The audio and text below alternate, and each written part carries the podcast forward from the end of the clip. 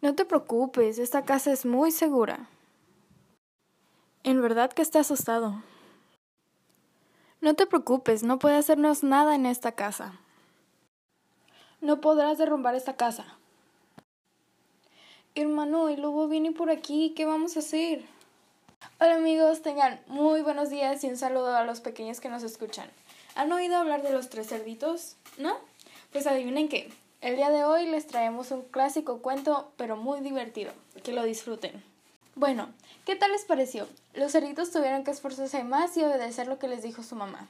Recuerden que siempre hay que dar lo mejor de nosotros. Espero que se hayan divertido tanto como nosotros al escuchar esta historia. Esto fue todo por hoy y nos vemos pronto con una historia más.